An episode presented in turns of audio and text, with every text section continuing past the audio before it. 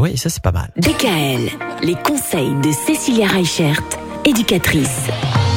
La question qu'on se pose cette semaine, Cécilia, c'est de savoir si on peut définir, quand on a envie d'avoir un enfant, euh, si on peut définir qu'on aimerait avoir une fille ou un garçon. Il y a apparemment des méthodes pour ça qui sont plus ou moins fonctionnelles.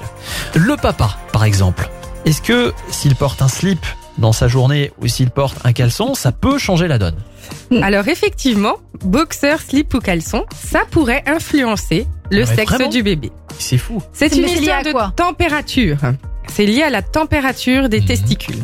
Plus vos testicules du coup vont être proches du corps, plus la température va augmenter. Et le fait d'avoir cette augmentation de température, eh ben, ça les diminue en efficacité, en vitesse, on va dire. D'accord.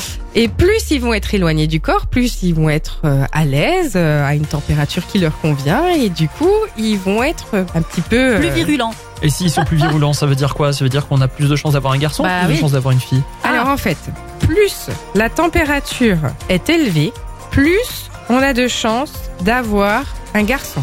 Moins la température est élevée, plus on a de chances d'avoir une fille. Mhm. Intéressant.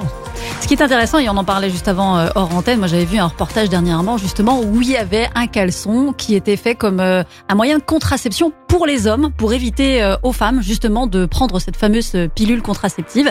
Et le fait de ce caleçon qui surchauffe un petit peu les testicules, eh bien permettait justement ce moyen de contraception sans prendre de pilule, sans prendre d'hormones, sans rien en fait.